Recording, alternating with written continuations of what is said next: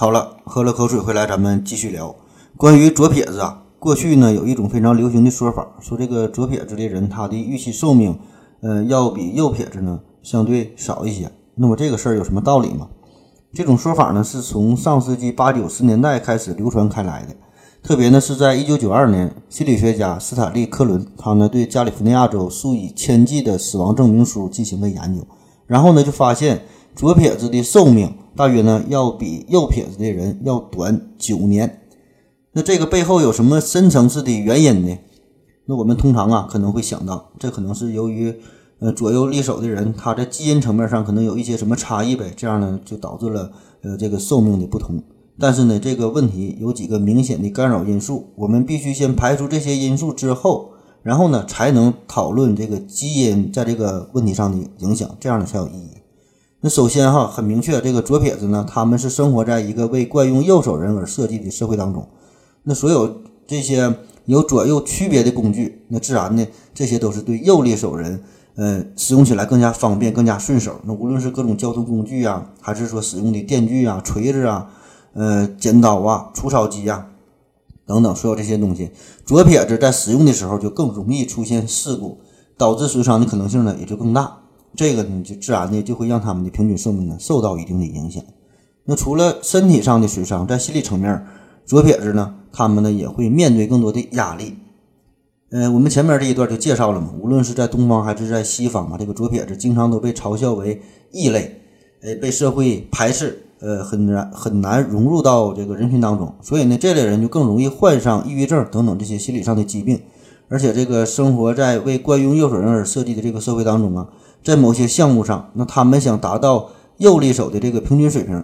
这个左撇子呢，就要付出更多的努力和代价，所以呢，时常的这种挫败感呢，与心理上的这种不平衡，也会带来心理上的负面影响。那这种压抑的情绪呢，必然呢也会影响寿命。而且确实，这个左撇子在他们当中，呃，据统计啊，这个抑郁的、吸毒的、精神分裂的这些发病率呢，普遍呢也会更高一些。你这些呢，都是与他们的这种呃心理的压力过大有一定的关系。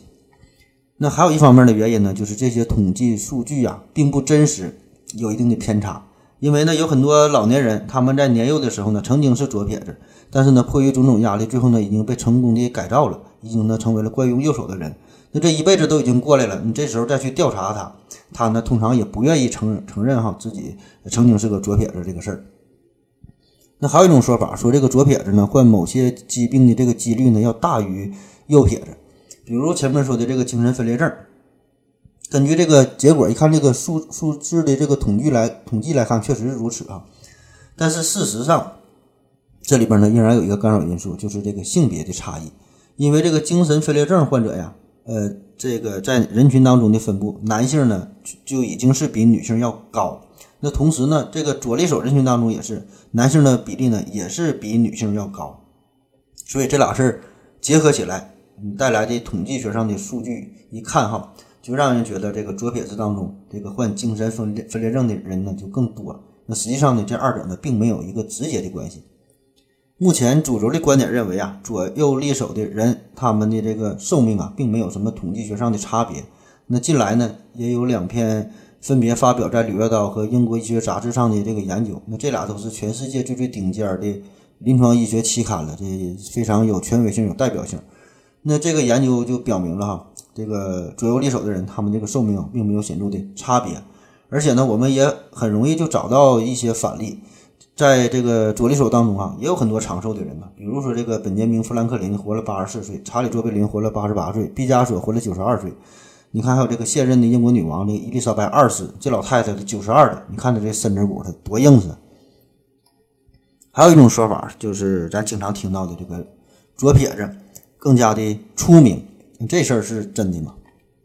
关于这个左撇子是否更加出名，关于这个争论与研究吧，可以用一团乱麻来形容。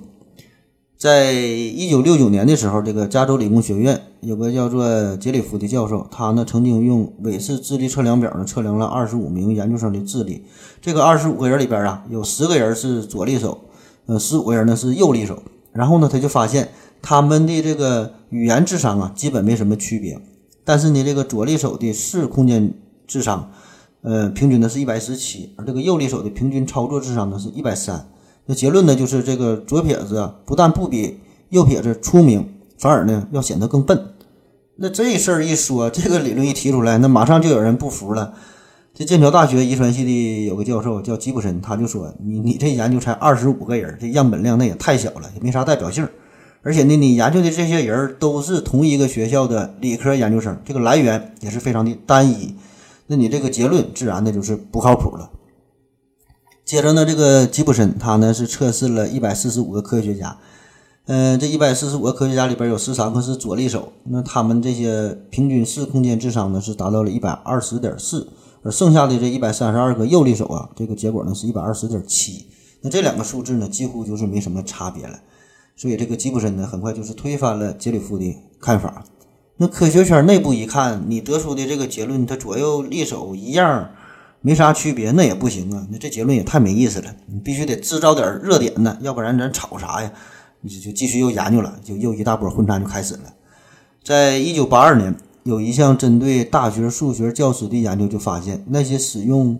呃喜欢用左手的人，似乎呢在应付数学问题方面，呃有着更多的天赋。不过呢，晚一些的研究论文呢，又把之前的这观点呢完全给否定了，因为这个数学天赋和这个左右手的偏好啊，也是没有一毛钱关系。反正就是后来吧，越来越多的人都加入到了这个关于左利手在人群当中智商呃高低的研究当中这个事儿，最后得出的结论也是千差万别，甚至是完全相反。有说出名的，有说笨的，有说一样的，反正谁也没有办法把把对方说服。那直到现在也是，就关于这个左撇子右撇子到底谁出名这事儿哈，仍然是没有什么一个呃准确的答案。那这事儿为什么这么复杂呢？就本身这个问题，它涉及的方面就非常多，而且这里边呢有非常非常多的干扰因素，就很难设计出一个非常完美的实验，把这两类人进行一个客观的、公正的、呃没有争议的比较。那到底啥叫出名？哈，这个定义它也是很难统一。而且另外一方面，这这我自己插一道，我就说，那就算是真的这个在学界内部得出了一个比较公认的实验结果，就是说可能是某一类人比另外一类人就出名了。那这个结果他也不可能轻易的就公开出来，因为公开出来之后，无论是哪一类人更出名，那对彼此双方都不好。所以啊，还是让这个事儿就是永久的、永久的成为一个悬案。我想啊，这个才是最好的解决方式。而且呢，这个也是给我们这个茶余饭后啊增添了不少的谈资。你想一想，这事儿哎也挺好的。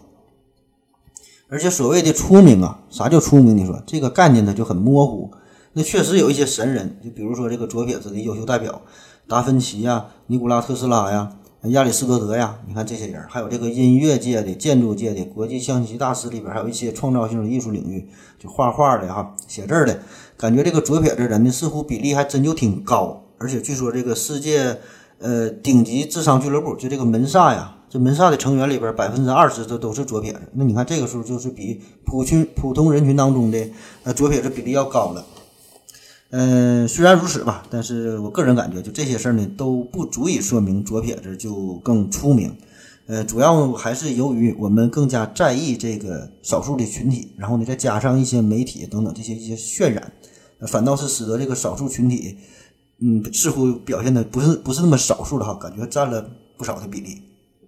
我给你举个例子，比如说你怀孕了，那你上大街走路一看哈，感觉孕妇就特别多。你买了一个绿色的汽车，你在街上开车一看，感觉绿色的车也不少。这个就是你自己的一个注意力的转变，他会刻意的注意这些事儿，而忽略而忽略掉了其他的那些真正的大多数。嗯，如果我们按照这个左撇子占人群比例的百分之十，按这个数来算的话，那古往今来，在这么多的名人当中出现了这么多比例的左撇子，你按这个数一算，那其实这个事儿啊，太正常不过了。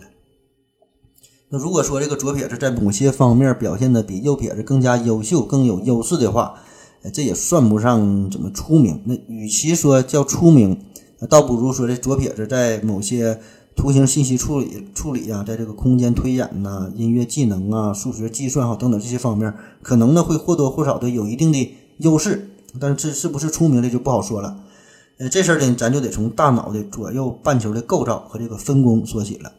根据呃，斯佩里他呢就提出了左右脑分工的理论，就说这个大脑由左右两个半球组成，中间呢是这个胼胝体连接起来的，这样呢构成了一个完整的统一体。那这两个半球呢分工是不一样的，左边半球呢是支配呃右侧的身体，然后呢主要是负责处理语言呐，进行抽象的思维啊、逻辑推理啊、数字运算呐、分析啊等等，啊，它有这些功能。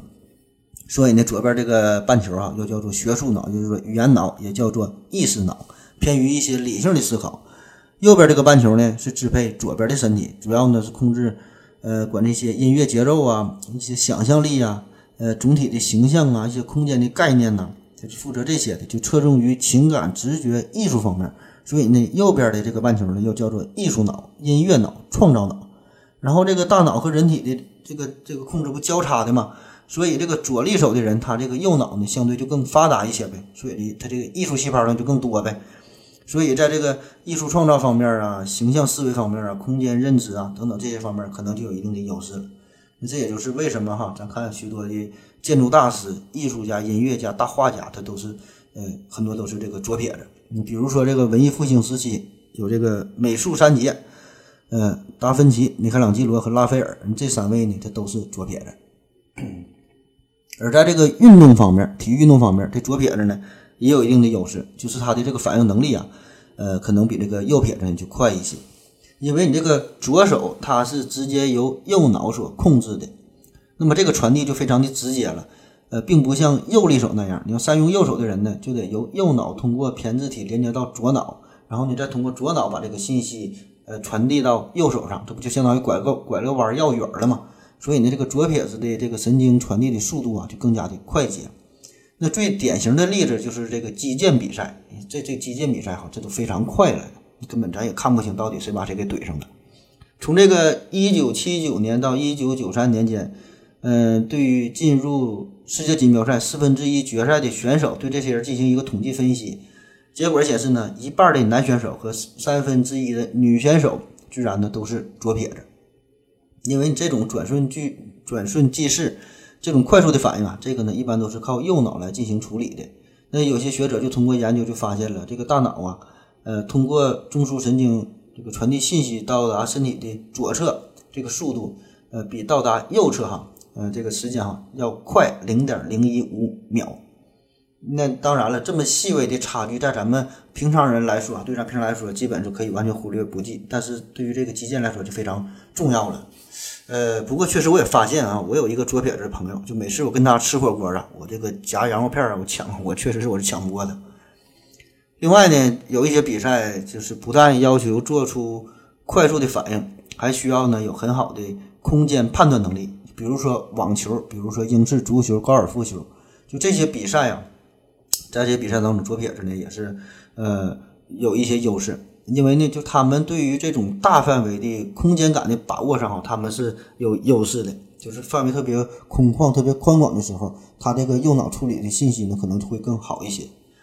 呃，另外呢，还有一个优势呢，就是在一些比赛当中，通常呢，这个右利手的人都是与右利手的人比赛嘛，占大多数。所以呢，这个右利手的人，他要是想接到左利手的人打过来的球，多少呢，他就有点不习惯。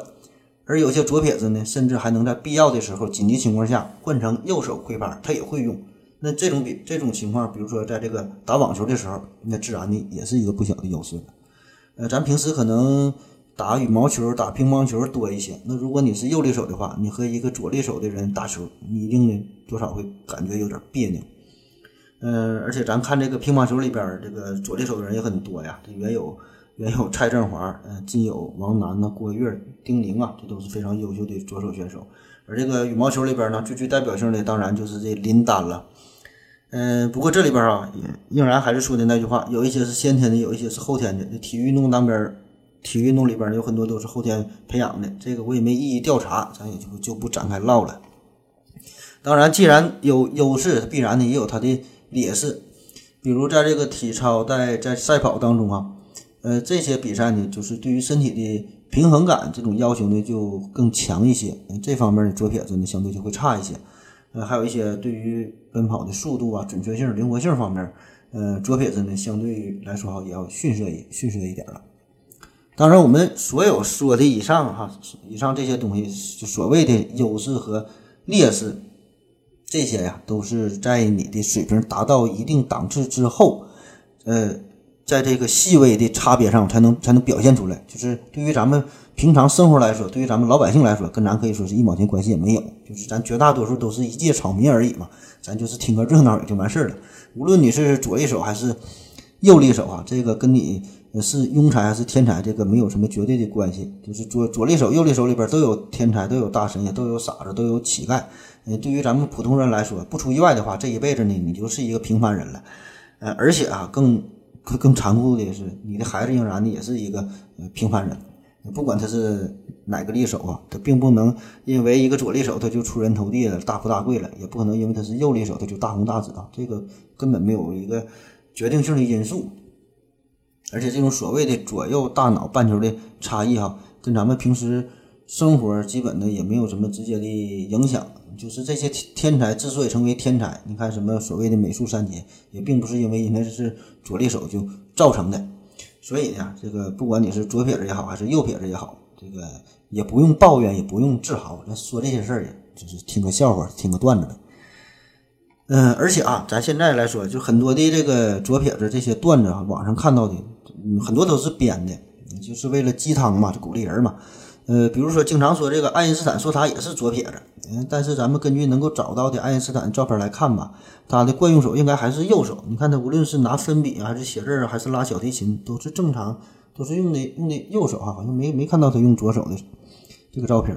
那也有一些人呢，就是用美国总统来举例子，从这个华盛顿到特朗普，一共是四十五届了。那这里边呢，从加菲尔德到胡佛到杜鲁门、福特、里根、老布什、克林顿、奥巴马，那一共呢，这里边有八个人是左撇子，这个比例呢也是相当之高。但是实际上呢，这个在统计学上来说呢，也没有什么意义。呃，更不意味着你是左撇子，你就能当美国总统，这俩之间哈也没有啥一块联系。而且这个美国总统本身，这就是一个非常狭窄的调查范围。你想想，全世界二百多个国家，也不是所有的国家领导人他都是左利手居多呀，对吧？这个大多数情况还是左利手占少数。那之所以我们十分在意这些花边新闻，就是因为它少见嘛，它才成为了新闻。而且呢，因为谈论左利手这个话题啊，这个门槛非常低。几乎也不用什么过多的知识储备，张嘴呢就能说，而且这些东西没有什么标准的答案，咋说都行，没有对错，这就是一个非常开放性的一个话题了。那同时呢，这个左撇子这种人哈，在日常生活当中呢，你要说少见呢，也不少见。这事儿呢，离我们也并不遥远，谁都认识几个左撇子的朋友。所以呢，通过这个左撇子，似乎这就是一个桥梁啊，就把自己或者是自己的朋友与全世界的那些名人，他就联系在一起，自然呢，大家都喜欢聊这些事儿了。好了，咱再休息一会儿。